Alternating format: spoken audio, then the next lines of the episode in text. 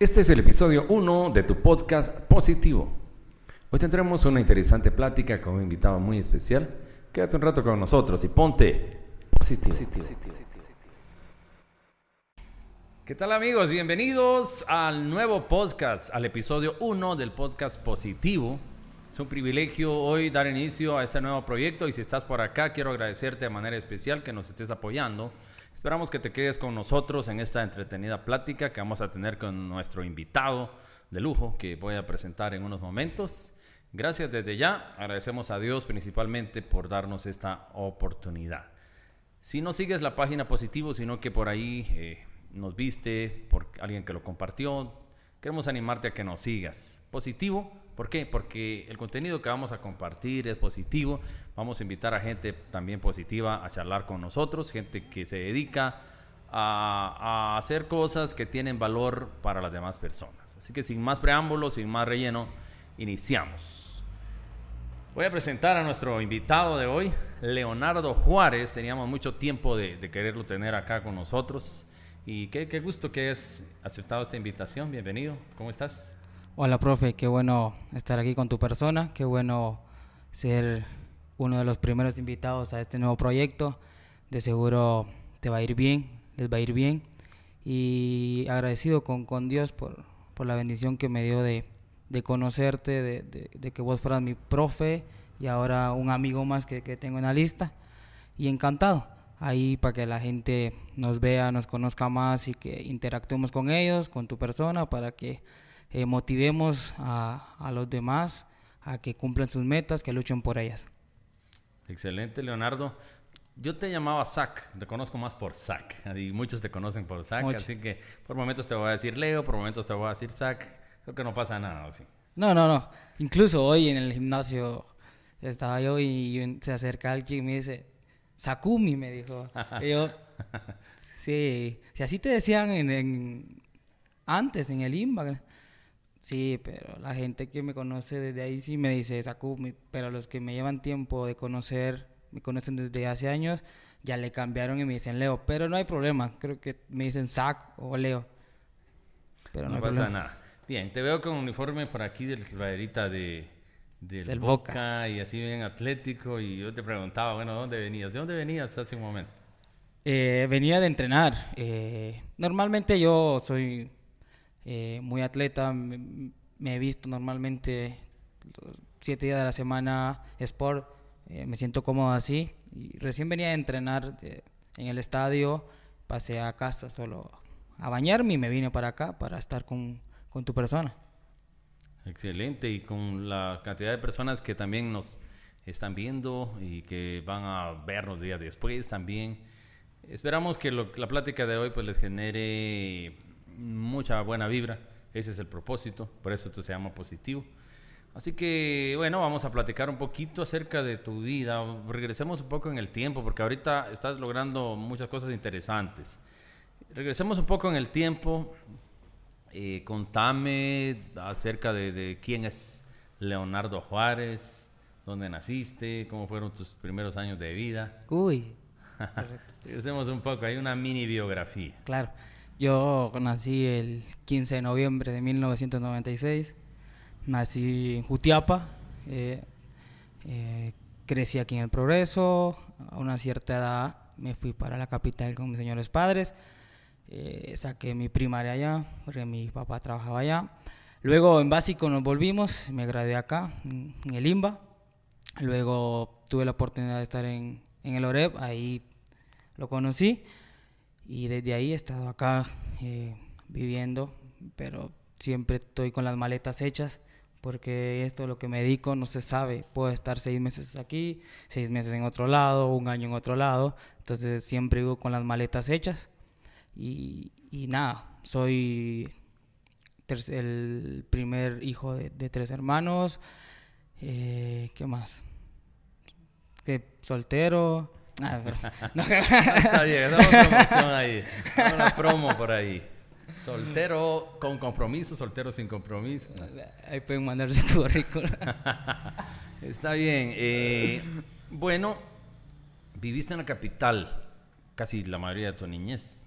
Sí, yo crecí ahí. Eh, fueron unas épocas muy lindas porque más que todo crecí en barrio, entonces eh, conocí un montón de cosas, conocí lo bueno, conocí lo malo y gracias a, a Dios, gracias a mi mamá, que nunca me, me tiré a lo malo. Yo miraba a mis compañeros, siempre me junté y siempre me junto con personas más grandes, casi no me junto con personas de mi edad. Entonces siempre miraba qué hacían todo, pero yo trataba de agarrar lo bueno y no lo malo. Pero fueron experiencias que, que me ayudó para, para, ser la persona que soy ahora. Eh, me recuerdo muy bien que me tocaba eh, ir a los entrenos en bus, peligroso, pero siempre iba ahí con, con la disposición de cumplir mis metas. Eh, me recuerdo muy bien cuando estábamos pequeños, eh, mi papá siempre me apoyó en el fútbol, siempre hacía equipos de papi fútbol para poder jugar y entre veces él estaba de vacaciones, me llevaba a los entrenos de, de un equipo de la capital, que son los rojos, me dejaba ahí en el entrenamiento y se iba a trabajar. A las tres horas pasaba por mí y me iba a dejar a la casa y así. Entonces crecí más que todo en un ambiente futbolístico donde eh, siempre, siempre estuvo la pelota de por medio para, para poder yo realizar mis sueños.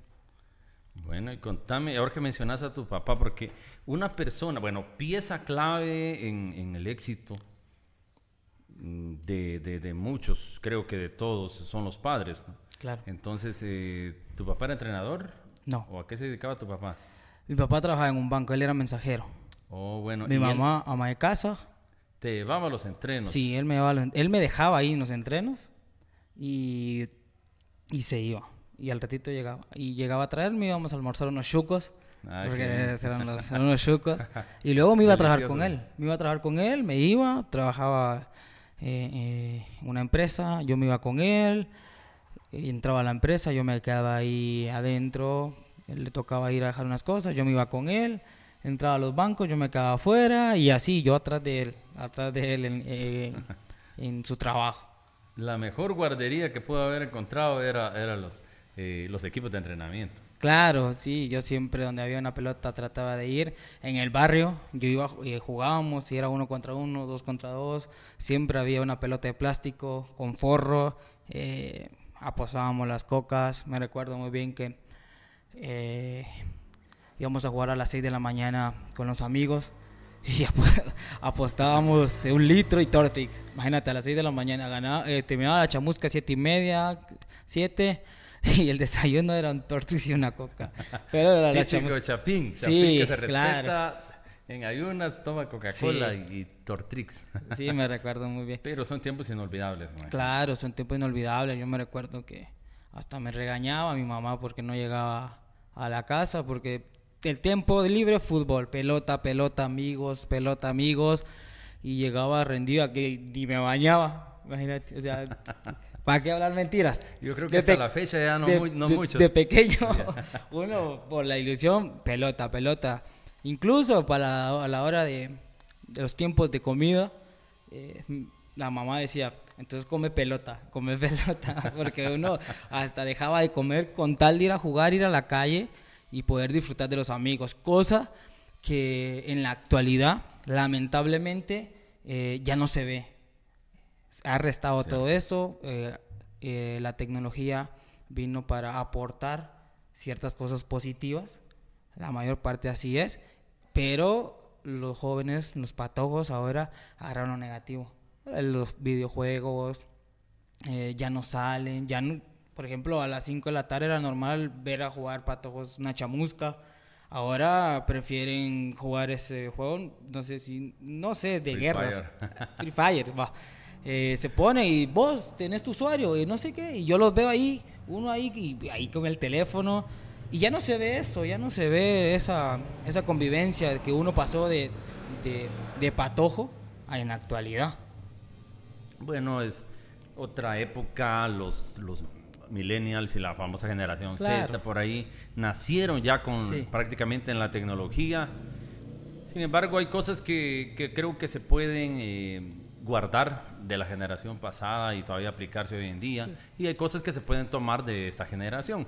Creo que hasta la Biblia dice eh, que hay que escucharlo todo, hay que retener lo bueno y desechar lo malo. ¿no? Entonces, Qué bien, una infancia muy bonita, eh, al lado creciendo de la pelota, siempre en la capital. Luego te venís acá, imagino que como de unos 13, 14 años por Sí. ahí, al progreso nuevamente. Claro. ¿Y qué pasa en tus tiempos de estudio por acá, de secundaria, por el Limba?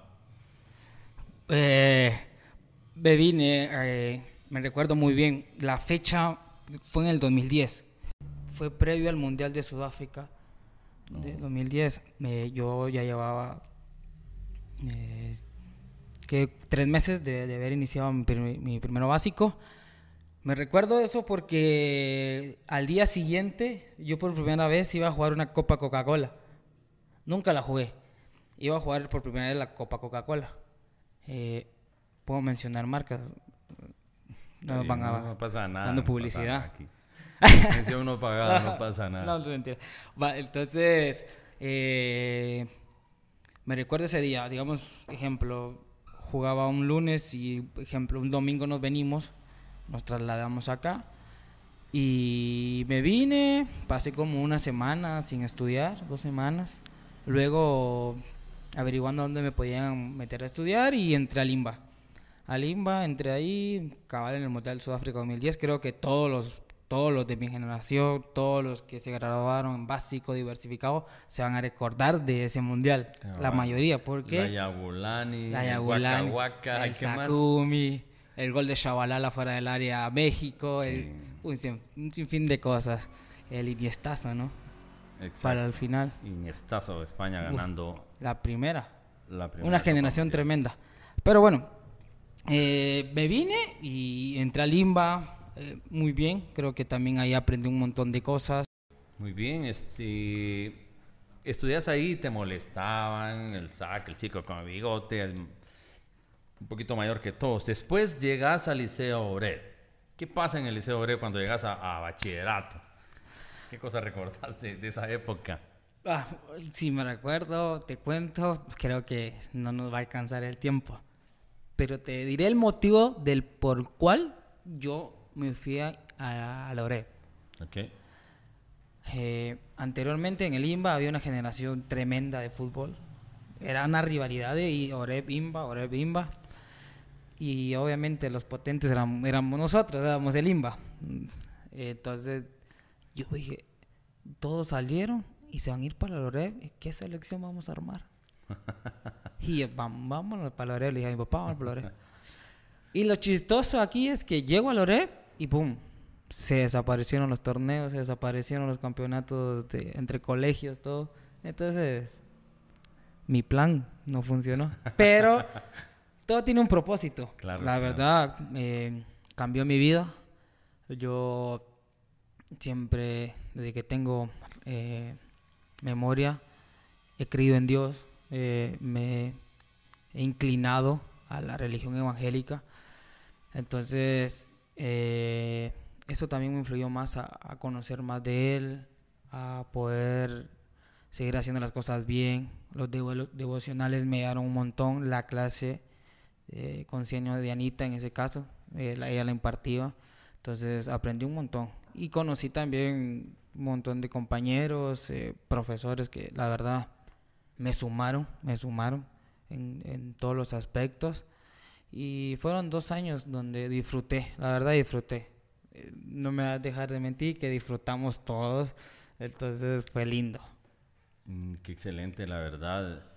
Eh, sí, recuerdo que, bueno, toda tu generación, que son dos años nada más los de bachillerato, pero es una generación que marcaron como que un antes y un después, marcaron este, eh, muchas cosas. Eh, algunas positivas, otras no mucho. Sí, claro. El famoso Harlem Shaker.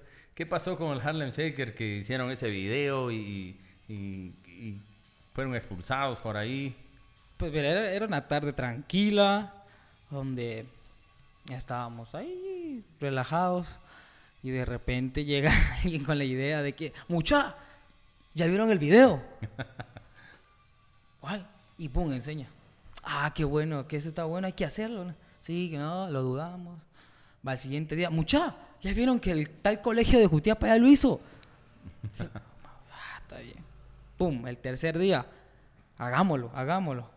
Llegó el producto. llegó un productor de- del mismo grado, lo hicimos, pero la primera vez eh, no salió bien. Y no, lo grabamos y normal, ah, ok, guardarlo. El siguiente día, boom, no sé, yo creo que había reunión de maestros. Reunión de maestros y todos estábamos afuera y hicimos dos videos. El primer video, hagamos el primero, boom. Se llegaron de tercero, segundo. En ese, eh, ahí estaba la banda. Se metieron con redoblantes, con qué sé yo. Entran de primer, montón. Grabamos, está, está, está, está. Y no quedó. Se salieron y el tercero, la tercera la vencida, grabamos. Entonces, en el tercero ya no salieron todos. Salieron más mm, los que se atrevieron. Y, y lo grabamos todo. Te das cuenta que al principio Jeffrey y, y yo salimos dando clases, tranquilos. Ajá, y pum, explota y empezamos un relajo arriba de, del porta archivos, en el escritorio, una silla, una Dale. bicicleta. Una bicicleta eh, por ahí. de todo. La, eh, con muletas porque había una fracturada. Y lo curioso o, es que yo salgo parado. Yo no hago nada. Sin hacer Sin nada. nada. Salgo Sí. ahí tranquilo. Ahí tranquilo. Hasta la fecha siempre recuerdan eso porque se- la, eh, en este caso las directoras a mí no me querían expulsar porque salía parado. Y no me querían expulsar. Entonces después sí dijeron todos, sí, se expulsa los señores, no sé qué. Sí, recuerdo que alguien llegó y les dice, "Mira, en todos los videos hay uno que siempre no Ay. hace nada, sino que solo está viendo todo. Es parte del mismo video. Sí. Entonces dijeron, bueno, este es protagonista, porque ese era su, su papel, entonces también expulsado. Sí, me expulsaron y, y bueno, nos fuimos a casa un rato. Tres Todo- días. todo el grado prácticamente se fue a casa. Llegaban solo cinco, creo, había la clase. Pero fue las anécdotas. de que- Recuerdos Sí, inolvidables, exacto. Claro, y también me recuerdo una vez un devocional. ¿No te recuerdas? Que fueron de las cosas malas que está viviendo el mundo. Salió de borracho, drogadicto y ta, ta, ta, ta. Y no sé si te recuerdas mi la clase de papel. expresión artística, sí, Mi claro. papel, no, no. Pero fue enfrente de todos. De enfrente de todos, todos estaban ahí, de repente ponen la música y salgo yo de atrás. No si te recuerdas. Sí, no, claro, me acuerdo, No me lo acuerdo. voy a decir aquí porque Sí, muy chistoso, la Sí. verdad, muy chistoso con el Jeffrey, con el Ñeco, con... William, Jason, la ca- La verdad, el grado muy unido. O sea, durante los dos años que estuvimos ahí, eh, muy unido. Siempre jalábamos todos juntos. Digo, los dos años que estuvimos ahí porque después que salimos, después de que graduamos, chao, no nos volvimos a reunir. En cambio yo sí me, me junto mucho con, con Vladimir, Ñeco, me- eh, miro a Jeffrey, pero de ahí, ninguno. Bueno, pero la época en la que estudiaron, compartieron, la disfrutaron. La disfrutamos. La verdad sí, la un ciclo. ¿no? Prácticamente un ciclo. Ahora, después de que salís, de, te graduás de bachillerato, ahora aquí viene el punto. ¿Cómo es que surge o cómo se da ese asunto de convertirte en entrenador de arqueros? ¿Cómo, cómo es que evoluciona esa, esa idea? Yo al principio yo no tenía pensado ser entrenador, yo quería ser jugador. Tuve la oportunidad de estar en tres clubes de jugador. Tuve la pero en mi mente no pasaba a ser entrenador. Todo empezó cuando salí de estudiar. Eh, obviamente yo estaba con Achuapa. Eh, me fui para, para la capital a jugar en un equipo de tercera división. Me fui, agarré mis maletas y me fui. Sí, me fui. Seis meses duré allá. Durante esos seis meses, mira lo curioso, trabajé 15 días en un banco. Y- pero dije, no, esto no es lo mío. Ya no seguí, me volví al- aquí al pueblo. Ajá. Estuve con Achuapa en primera división. Era de los patojos, me recuerdo. Ah, Entre Loreb y, eh, y el club, yo lo mezclaba. Yo lo mezclaba mucho. eh, tuve la oportunidad de seminario que siempre me, ayudaba. Me tocó con un buen grupo, me ayudaba. Entonces mezclaba todo eso. Pero luego Achuapa descendió a, segunda división. Yo era uno de los juveniles. Y obviamente ya, ya no seguí ahí, me fui para otro lado. Entonces regresé acá y eh, de repente está Juan Carlos, el profe Juan Carlos, me dijo, mira amigo, ¿qué vas a hacer? No sé, le dije, mira, ¿por qué no ponemos la academia de mujeres y, y, y entrenás? Así como, yo entrenador, bueno, entremos. Y de repente hicimos la Academia Mujer y gracias a Dios eh, eh, fue bien, porque el profe tiene un buen recorrido en, eh, en la formación.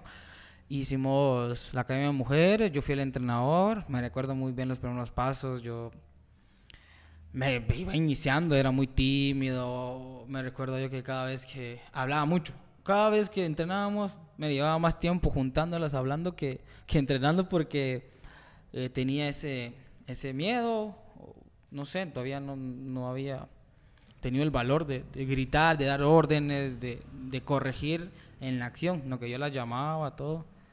Entonces él me molestaba siempre, me decía, parece escuela dominical que los llamas y te pones a hablar con ellas. Pero gracias a él me, también me influyó a que sea entrenador. Luego de esos seis meses que tuve, me volví a ir. Entonces cuando me fui, fue donde empecé a estudiar. Yo, yo fui a trabajar a, a la Municipalidad de Guatemala, a MFUT, son escuelas metropolitanas de fútbol. Okay. Me tra trabajé ahí, no, trabajé ahí, luego me salió la oportunidad de jugar en segunda división con Capitalinos y así mismo estudiaba en las noches, ya para entrenador. Entonces ahí yo iba, mezclaba todo, me iba temprano a entrenar, me levantaba a las 5 de la mañana porque entrenábamos a las 7 o 7, 8 y por el tráfico, la ciudad te quita tiempo, tienes que madrugar para, para llegar a tiempo a los lugares. Me tocaba ir a entrenar, todo, almorzaba en, en la calle y a las 2 entraba al trabajo a entrenar con los niños y por las noches iba a estudiar. Así pasé dos años y, y luego en Bárcena llegué a jugar este, en un partido, el último que jugué, y ya no volví a jugar. Me lesioné la rodilla, salí de cambio y dije ya, ya no vuelvo. Dije, no, voy a entrenar y entrené para recuperarme todo.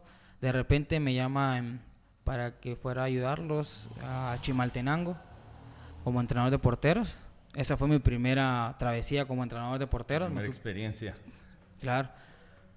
Me fui para Chimaltenango y gracias a Dios salimos campeón y ascendimos a primera división en mi primer torneo como entrenador de porteros. Desde ahí he sido entrenador de porteros. Luego me, fui, me vine para Capitalinos otra vez como entrenador de porteros. Y luego que me llamaron de Catocha, acá cerca, ya llevaba dos años y medio fuera de casa. Y dije, bueno, ya es momento de volver. Me vine para Catocha. En Catocho estuve dos, tres meses y de repente me dicen, mira, yo estaba acostado, me entró una llamada y yo, aló. Hola, ¿cómo está, profe? ¿Todo bien? Tranquilo. Mira, fíjate que estábamos hablando con la directiva y ya no eh, vas a pertenecer al equipo. Íbamos en primer lugar de la tabla, todo. Pero nuestro fútbol es así, un poco complicado acá en Guatemala. Así es. Mira, ya no vas a seguir. Y yo, bueno, está bien. Me vine, o sea, fui a traer mis cosas y aquí me quedé en el pueblo. Eh, ya tenía el CrossFit o entrenamiento funcional. Y estaba ahí y de repente una semana llega el entrenador de Achuapa, Irving Olivares. Me dice, mira, eh, te necesito aquí en Achuapa como preparador físico y entrenador de porteros. Y va.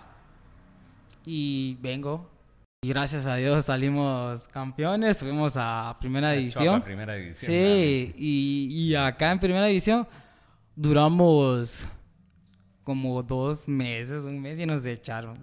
O sea, dieron gracias. Y me quedé sin club hasta que después me llama el mismo profe Irving que me fuera para Reu. Y otra vez, como te lo dije anteriormente, uno, yo vivo con las maletas hechas. Entonces me llama para Reu y me fui para Reu otra vez. Y de ahí me fui dos años que estuve en Shela y, y por este tema de pandemia me tocó volver. Pasé un año acá en Achuapa y después me dijeron ya no, ya me iba. O sea, de acá, de Achuapa, te vas para Reu. Para Reu. ¿Cuánto tiempo estuviste en Reu? Como tres meses. Tres meses también. ¿Y Sí. después cómo fue que llegaste al Chelajú? Porque el Chelajú Mario Camposeco es un equipo de, de Liga Mayor. Claro. En, en Reu no me fui porque me hayan echado o me hayan despedido, no, mm, sino porque mm, me salió la oportunidad. Entonces yo sin pensarlo Maletas hechas. Vámonos, vámonos. Agarré mi caballo y me fui. Del calor al frío. Del cal- Pero imagínate, yo no sé cómo, cómo es nuestro, nuestro hermoso país. O sea, estás a, re un calor insoportable y a 40 minutos está el frío de Shela. Correcto. Y así me fui y, y gracias a Dios llegó esa oportunidad y, y la disfruté, aprendí, la verdad aprendí un montón. eh, traté de dar lo mejor de mí, a donde yo voy, siempre apasionado y gracias a Dios eh, quedé con buenas referencias a todos los equipos que he ido y, y ahora estoy acá en Achuapa, ¿no? En casa otra vez, a tratar de hacer las cosas bien para que esto continúe. Sí, me he dado cuenta. eh, yo creo que es la tercera charla que tenemos por acá. La primera, la primera ocasión que platicamos fue en, eh, presencialmente en un devocional en el Liceo Breve, ¿te Ah, recuerdas? cierto, cierto. La segunda ocasión fue hace un año. Fue a través de un, un Instagram Live. Claro. En sí. ese entonces estabas por esperando así como que una llamada, ¿no? Claro. Acababas de cerrar contrato con, con Chela y me dijiste posiblemente si nos llaman de Chuapa nos venimos. Entonces te veniste para Chuapa nuevamente. Sí. Hace un año aproximadamente. Ya cum- Mm, Sí, ya cumplí el año, creo yo. No hemos...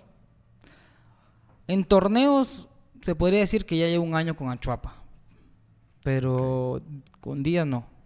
Y actualmente, actualmente seguís con Achuapa, Sí, sigo. siempre como entrenador de arquero. Sí. Ya no, yo seguía, pero O sea, ahorita, ahorita nos tiraste el, el spoiler. dicen que la que es vuelve. Exacto. y con más ganas. Exacto. Entonces seguimos, seguimos para la próxima con los cebolleros. Sí, a tratar de, de dar un buen papel. No es fácil. Afuera se ve tan fácil, pero estando adentro, ah, Exigencia. complicado porque ¿qué? 30 cabezas pensando diferente, más el cuerpo técnico, no es fácil llevar un equipo al éxito. Porque nosotros estamos acostumbrados o pensamos que si yo hago o compro o empiezo, un ejemplo, empiezo a tocar la guitarra hoy y yo mañana tengo que ser un experto. N- No es así. Todo lleva un proceso. En la vida todo lleva un proceso. Y a veces nos desesperamos en el camino. Entonces, para que el equipo eh, llegue a ser exitoso, debemos, debemos de creer en los procesos y dejar trabajar a las personas eh, que están en el lugar correspondido. Por ejemplo, si, si tú eres profe y yo te voy a dejar trabajar. ¿Me, me explico? Entonces sí, debemos claro, de claro. dejar eso. Por ejemplo, si tú estás tocando eh, la guitarra, yo no te voy a decir, eso no se toca así. ¿Por qué? Porque yo nunca he tocado la guitarra, yo no puedo tocar la guitarra. Y a veces nos confundimos. eso. Tenemos que tener más empatía en, en los demás. Somos seres humanos. Y obviamente, ¿quién va a querer fallar? ¿Quién va a querer cometer errores? Nadie. El asunto, según te entiendo, se trata de creer y de confiar en el, en el talento, en la capacidad, en lo que el otro también pueda aportar Claro, en sí en mismo. el proceso. Así Bien. es, mi profe. Eh, estamos, bueno, nos has platicado mucho acerca de, de tu trayectoria como entrenador de arqueros. Has aprendido muchas cosas. Este podcast se llama Positivo porque el contenido que deseamos compartir con la gente es un contenido que les agregue valor a, a sus vidas. Entonces veo que te dedicas a muchas actividades que en sí se, se enfocan Ah. en agregar valor a la gente. Por ejemplo, eh, hablemos de, de la escuela de, de fútbol, por ejemplo, ADIF, que es una de las que dirigís también. Claro, eh, se llama Academia de Fútbol Ini- Iniciación Futuro, eh, ADEFIF. Es un proyecto que salió desde hace ocho años. El profe Juan Carlos fue el creador de este proyecto. Él, él me invitó a, a trabajar juntos de la mano y gracias a Dios ahí estamos trabajando con él. Es un proyecto, es una academia donde tratamos de transmitir los valores, que es lo más importante, formar eh, personas de bien más que futbolistas. Tratamos de que, que el objetivo eh, en la academia no sea solo ganar, que sea aprender, porque es importante saber que no toda la vida se va a ganar. A veces los, los padres de familia juegan un papel importante, exigen mucho a sus niños, eh, les exigen que ganen, les exigen que hagan bien las cosas, pero solo nosotros entrenadores sabemos que, cómo enseñarles eso y tratamos de transmitirle también a los padres que es el fútbol en formación es para, para divertirse y conforme va de la mano, divirtiéndose se aprende.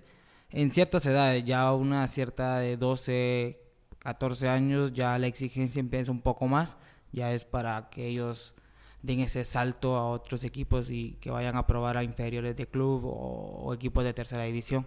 Pero ese proyecto es pro Juan Carlos, él me invitó y gracias a Dios sigue han salido varios jugadores, un sinfín de jugadores, salí yo de ahí, de la academia, porque tuve una buena formación eh, eh, al principio y creo que ha venido trabajando para bien del pueblo.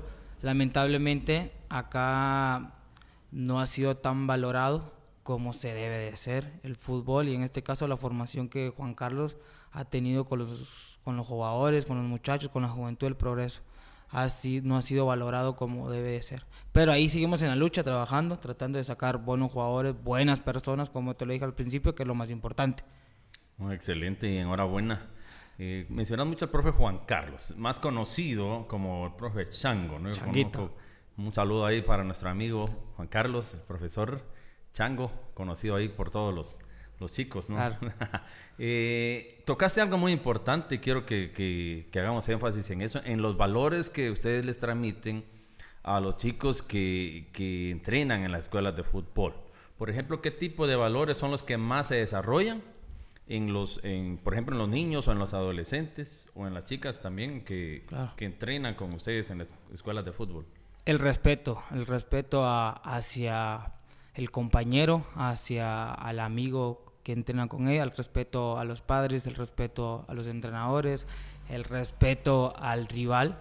Sabemos que el fútbol es un deporte de contacto que por ende siempre van a haber faltas y por ahí puede quedar ahí, pero como te dije anteriormente, los padres también pueden jugar un papel importante porque lleva un niño a la pelota y de repente lo bota y el padre le grita, hey, anda a pégale también. Entonces nosotros tratamos de transmitir también ese, esos valores a los padres el respeto, la disciplina, es muy importante, eh, la puntualidad de cada, cada entreno, cada partido y un sinfín de, creo que tratamos de transmitir todos los valores, pero eh, la importancia es el respeto, la puntualidad, la disciplina, para que ellos vayan eh, aprendiendo y siendo buenas personas. El esfuerzo. El esfuerzo, está el esfuerzo, la solidaridad, un sinfín, pero nos enfocamos más en eso, la transparencia que debemos de tener también, ser sinceros, honestos eh, con todos. Excelente. Cuando, bueno, eh, ¿qué, ¿en qué edad te enfocas para entrenarlos? Yo me enfoco, yo siempre he tratado de, cuando entreno en academias, de, de agarrar a los más pequeños. Me encanta trabajar con niños, creo que eso me da vida, me da alegría, me encanta, disfruto todos los días disfrutar con ellos con los niños aprendes algo nuevo, te reís, no, es una cosa ah, un poco complicada de explicar. Yo trabajo de cuatro años a 10 años. Normalmente hay niños de tres años que ya pueden entrenar, pero hay distintas clases de, de niños porque a veces hay niños de tres años que que no captan lo mismo que otros, o sea, viene un poco más avanzado, se puede decir. Pero normalmente trabajo de 4 a 10 años con los, con los pequeños. Y esa era una de las preguntas que quería hacer, o sea, ¿a qué edad es recomendable que un niño eh, empiece a, entrenar fútbol o, en lleno a aprender fútbol en todos los sentidos? Eh, nosotros nos, enfocamos en, en formar eh, jugadores de los 4 años a 10 años. Esa etapa creo que es para, para, para divertirse y que vayan aprendiendo de a poco. Eh, te lo dije, de 3 años son casos especiales que, que, que, sí pueden haber, pero en esas edades hay que disfrutar del proceso. obviamente la exigencia siempre tiene que estar, pero no es como vas a exigir a uno de de 5 años, de 6 años, como uno que le puedes exigir de 13, 14 años, no es lo mismo. Pero creo que a esa edad ya empiezo a entrenar y ya está apto para captar ideas, el ABC del fútbol, que es pase, recepcionar, conducir, golpear. Excelente, es casi la misma edad en la que se recomienda que, que un niño empiece, por ejemplo, en el arte, en un instrumento, en la música, más o menos entre los 3 y 4 años. Claro. Eh, es importante saber también que a esa edad un niño, por ejemplo, ve a su compañero jugar fútbol y él quiere jugar fútbol, ve a su compañero en este caso tocar la guitarra, él quiere tocar la guitarra. En esa edad el niño puede hacer un sinfín de cosas que al fin yo pienso que a una edad de 7 años ya quiere eso y, se queda con el fútbol o con la guitarra. Ya es más capaz de discriminar qué es realmente lo que le apasiona y qué no, que tal vez solo era una emoción así pasajera y todo eso. Justamente ayer estaba viendo en tu Instagram, en tus historias, a un niño que, que, aparece por ahí con la canción de Mario Bros de fondo. Alfredo. Con un, con un, ¿qué? Gorgorito. Sí, con un, silbato. Él, él es Alfredo. Alfredo Lara. Ah, qué bien, qué divertido. Así que excelente lo que ustedes hacen, formando a las nuevas generaciones, dándoles la oportunidad de desarrollarse en el deporte, como dicen por ahí, más hermoso del mundo, que es el fútbol. Sí, eh, la verdad es un deporte complicado tan hermoso, complicado de, expresar lo, que en realidad es, porque para mí, se lo digo en broma, en broma a mis, a mis compañeros, que yo sin el fútbol no sé qué, haría, pero es un deporte único, tienes alegrías, tristezas, un sinfín de, un sentimiento ah, increíble. Imagínate que eh, ustedes, eh, tú has jugado torneos eh, anteriormente y se siente lindo quedar campeón o meter un gol o dar una asistencia o jugar con personas, imagínate, es un sentimiento único, la verdad. No, no, no recuerdo haber ganado ningún torneo de fútbol, la verdad, pero en el básquetbol sí, es, lo mismo. un poco más. Claro, esa sensación linda del deporte, de que te da la gente que te está viendo querer hacer las cosas bien o, o está la chava que te gusta en la adolescencia uno quería hacer bien las cosas para, para lucirse al final uno para lucirse no y bien aparte de, dirigir las escuelas de, fútbol también veo que estás emprendiendo eh, en el CrossFit, ¿no? Tienes algunos eh, grupos a los que los entrenas en CrossFit. Contame cómo, cómo es la dinámica, porque y qué valores también se pueden de alguna manera inculcar en las personas. Eh, para empezar, vamos a aclarar un poco, vamos a aclarar el, término CrossFit. Eh, yo lo, en realidad lo que hago son entrenos funcionales, son, es acondicionamiento físico. Eh, confundimos, al principio la gente confundió con el CrossFit y le, y, le puso CrossFit y desde ahí ya nos lo quitaron. Pero en sí el CrossFit es un poco más pesado, es, el CrossFit es más de, de trabajos específicos con repeticiones. Entonces yo lo que hago es funcional, trabajo casi todo el cuerpo, son entrenamientos funcionales. Eh, creo que ahí más que todo es, es el, el valor, el valor de, de querer hacer nuevas cosas, el reto, porque me ha tocado eh, entrenar a, personas que en su vida nunca habían saltado un cajón por miedo o nunca habían saltado y en cada entreno me sorprenden porque cada vez rompen sus límites. Siempre llegan con un límite y yo les digo, no, tú puedes hacerlo. Exactamente hoy eh, eh, estábamos entrenando por la mañana y saltó una valla y no puedo. No, yo, le grité, tú puedes. Quítate todo el miedo, lánzate de una vez, tú puedes. Y lo logró. Entonces creo que eso es importante transmitir eh, el valor, el valor de, querer hacer las cosas, de, hacer algo nuevo, de romper esos retos que, que, se ponen, porque a través del Facebook, de las fotos, por ahí se dice, no, esto es muy difícil, eso no nunca lo voy a hacer yo, pero ya estando ahí lo pueden lograr. No, veo que además este, las personas bajan de peso rápido. Eso creo que nos interesa a todos porque estamos un poquito pasaditos ahí de libras y dentro de algunos meses creo que vas a tener por ahí también. Es bienvenido. Lo más importante, yo lo que digo que lo más importante es por salud. Correcto. Creo que eh, eso es lo más importante, estar con salud, estar con vida, con energía. Luego lo que dices tú, poder bajar de peso. Lo más importante ahí para bajar de peso es la, la alimentación. Creo que eso es lo más complicado. Es el entreno invisible. El entreno invisible es cuando el entrenador no te ve. Cuando estás en casa, cuando salís con los amigos, con la novia. Ahí, ahí es el entreno invisible. Para poder ver resultados. El CrossFit es mejor hacerlo porque veo que entrenan algunos por la mañana, al amanecer, y otros al atardecer.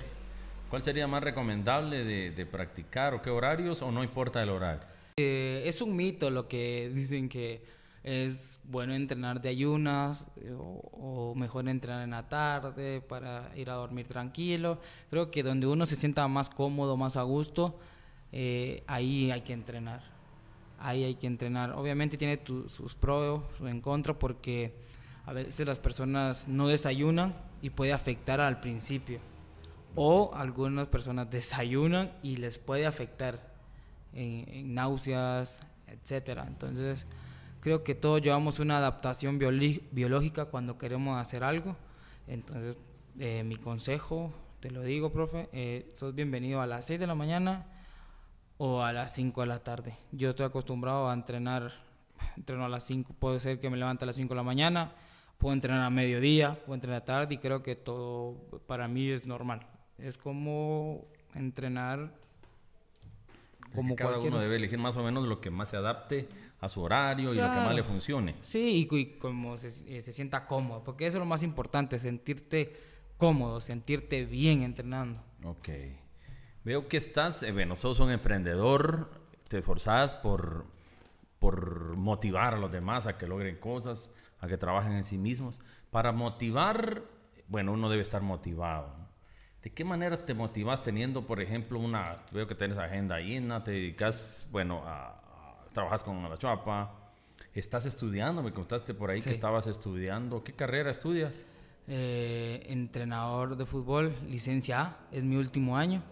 Ah, qué bien. Por el momento estás como entrenador de arqueros. Sí, ¿La carrera que estudias es para entrenador de arquero siempre o para, ser di- director técnico? Director técnico. Ya con CACAF. Ya con esa licencia ya puedo salir a, Centroamérica, Europa, A África, equipos. cualquier Vamos a continente. terminar dirigiendo ahí al Real Madrid o al Barcelona o a la selección de Guatemala ¿Y para llevarla al primer mundial de, de fútbol. No lo sabemos. Sí, uno nunca sabe, uno puede decir que no, pero en un futuro no, no. Empezando por acá. Claro. Muy ya tengo, por- para empezar, ya, ya tengo a... ¿De qué juegas? ¿Perdón? ¿De qué juegas? ¿Delantero, portero? Me gusta jugar de mediocampista. Ahí tengo mi mediocampista, tengo mi defensa. Ah, eh, allá el colocho. Está el mi- arquero, es portero. Colochini es portero. Barak tiene una pinta de delantero. Di María. Excelente. Eh, bueno, ¿cómo, ¿cómo te inspiras? ¿Cómo te motivas? Por ahí vi en tus fotos de Instagram que te gusta leer, todo eso. ¿Cómo te motivas o te inspiras a ti mismo? Eh, eh, yo me motivo todos los días cada vez que me suena mi alarma. Ya no, ya no la apago, ya al principio, pim, pim, pim, pim, y arriba. Y digo, bueno, Leo, hoy va a ser tu día, hoy vas a sonreír, hoy vas a solucionar tus problemas, hoy vas a, a tratar de ayudar a las personas, hoy vas a ser amable, hoy vas a ser honesto. Entonces, así me motivo yo todos los días, eh, teniendo claros mis objetivos, teniendo claro para dónde voy, entonces así me motivo, sabiendo que tengo, tú lo decías, por ahí mi agenda es un poco apretada, pero trato de, de, de ordenarla para poder llevarla a cabo de una mejor manera y, y- e ir con energía a todos lados. ¿Cuáles serían las cosas más importantes en tu vida? En las que encontrás fortaleza, en las que encontrás este, apoyo para poder lograr tantas cosas que a tu edad, por ejemplo, corta edad, estás, estás logrando. Una de, de mis fortalezas, eh, mi motivación es mi familia, eh, son mis padres, mis hermanos, trato de, de motivarme cada vez eh, viendo dónde vengo para poder seguir en la lucha. Eh, me motiva las personas que no creyeron en mí, las personas que alguna vez me hicieron de menos, me rechazaron, en fin, las personas que, que me quieren ver eh, derrotado. Ahí me motivo, eso me inspira pero sin todo eso, creo que lo más importante es, es la sabiduría y el entendimiento que le pido a Dios para que todo marche de una buena manera. Excelente. Ya para ir cerrando esa plática que la verdad que la he disfrutado bastante, esa parte espiritual, eh, ¿qué importancia tiene la fe y Dios para, para poder eh, lograr en sí o para poder apoyarte en todo lo que, lo que has hecho, lo que estás haciendo?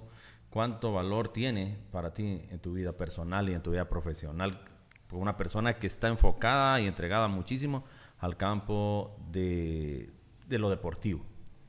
Eh, yo a mi corta edad eh, fui, a, fui a una iglesia. La verdad, todavía trato de recordarme del por qué fui. No sé si fue por una chica que me gustaba o por un amigo. Tenía como 11, 12 años, yo me recuerdo muy bien. Fui solo, de la familia fui solo a la iglesia y desde ahí conocí a, a Dios y entonces eso me ha ayudado. Entonces siempre he tratado de, de hacer bien las cosas y que Dios me guíe al camino correcto. Entonces, juega un papel importante, creo que es el más importante, porque nunca he dejado de, de creer y de pedirle a Él ¿no? que Él sea un amigo para mí. Entonces eso me ha ayudado, me ha ayudado porque han habido un sinfín de problemas, eh, un sinfín de cosas, y yo lo que le digo es, bueno Dios, dame sabiduría, no me dé rencor, eso es lo más importante. Gracias, ahorita me considero que no soy una persona rencorosa gracias a, a, Él, porque Él me ha dado esa, esa inteligencia. Mira, qué, qué, bien, qué interesante todo lo que nos has dicho. Y la verdad, eh, bueno, hemos, bueno, yo he disfrutado esta plática, he aprendido mucho, muchas cosas de las que nos has compartido de tu vida, de los logros que has tenido, de porque hay dificultades también y cómo las has podido superar.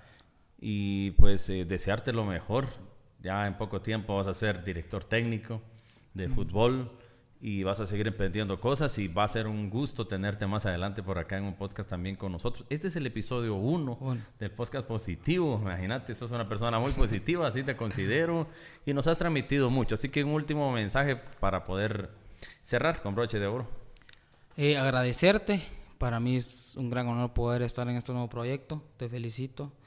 Eh, Gracias, hermano sé que pues sos una persona que mira el bien de los demás, que trata de inspirar a los jóvenes, eh, igual a tu equipo. Eh, me, da gusto ver a, jóvenes que entregados en lo que hacen, eh, sabiendo de que por el momento están empezando, pero yo sé que van a lograr algo grande como grupo. Entonces, felicitarte y, y agradecerte por la invitación y decirle a todos los muchachos que que luchen por, por sus sueños, por lograr conseguir sus objetivos, que en la vida nada es fácil, todo cuesta, depende de nosotros si queremos lograr lo que en realidad de niño nos propusimos. Por ejemplo, si quieren ser cantante, futbolista, doctor, todo ya un proceso. Eh, debemos de, de, ponernos las metas claras, de saber eh, por qué estamos en la tierra. Eso es lo más importante y creo que lo que le ha costado en la actualidad a los jóvenes saber el por qué, saber el propósito del por cual están acá. Entonces, luchar por tus sueños, eh, no te des por vencido, eh, abrazar los tuyos, porque en cualquier momento se pueden ir, aprovechar. Entonces, eh, nada más, profe. Encantado de tener. un saludo a la banda. Y me tienes que enseñar a, al pianito, Yo quería ser cantante. Así. Pero mi voz era bien pura. Oh, bueno. Bien pura lata, pero bueno. Qué vale. No, gracias. Gracias por aceptar la invitación, apartar de tu tiempo para estar con nosotros, hermano. Te deseo todo el éxito, todas las bendiciones del mundo y te esperamos más adelante por acá. Así será. A todos los que han estado pendientes de nuestro episodio 1 del podcast positivo, Quédense siempre con nosotros. Tenemos más adelante eh, muchas sorpresas y muchos temas que vamos a estar compartiendo de valor. Dios les bendiga y nos vemos en el próximo episodio.